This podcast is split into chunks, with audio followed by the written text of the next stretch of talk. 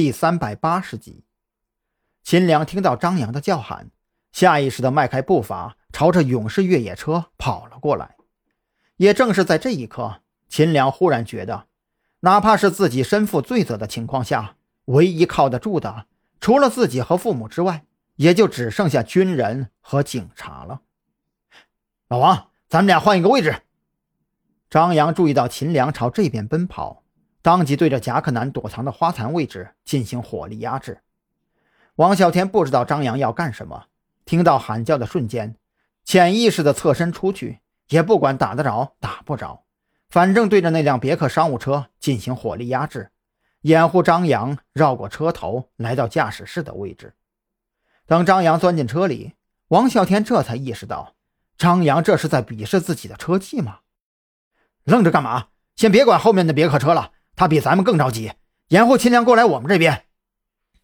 张扬手里没有丝毫耽搁，以最快的速度启动车辆，开启了北汽越野车家族独有的战斗模式。王啸天的枪法是真的很水，换他来压制皮夹克男之后，秦良的压力顿时增加了数倍。短短的几十米，在这一刻显得那么漫长。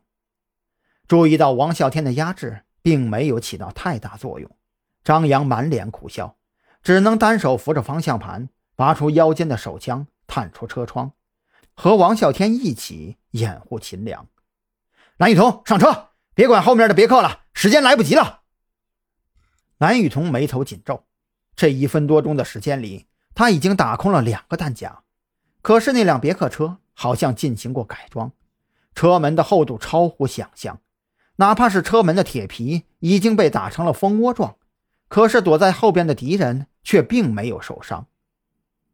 听到张扬的叫喊，蓝雨桐没有丝毫犹豫，当即钻进后排，用枪托敲碎那扇狭小的后挡风玻璃，躲在钢板下，时不时探身从车窗往外射击，以压制别克车后的歹徒无法探头攻击秦良。距离第一声枪响不过两三分钟。看守所的铁门被快速拉开，一队全副武装的武警手持防爆盾快步跑了出来。因为张扬等人手持九五式步枪，并且开着一辆属于当地武装部的军车，所以武警部队第一时间就分成了两队：一队战士负责对那辆别克车进行火力压制，而另一队则呈扇形朝着那辆别克商务车包围了过去。一时间。蓝雨桐等人顿感压力大减。武警的兄弟们，注意留活口！张扬见武警部队集火那辆别克，心急之下也顾不上自己眼下尴尬的身份了，当即从车窗探出脑袋，对着武警战士开口喊道：“武警战士们用行动回答了张扬的要求，在防爆盾的掩护下，后排的战士们朝着那辆别克车抛投了催泪弹和震爆弹。”在高频震爆作用下，躲在别克车后的歹徒瞬间哑火了。而此时，秦良已经冲到勇士旁边，被王啸天一脚踹进打开的后门里。没等张扬发话，他就弯腰钻进后排，一手持枪对准秦良，顺势关上了车门。嗡！发动机的咆哮声惊醒了武警指战员，他忽然意识到一个问题。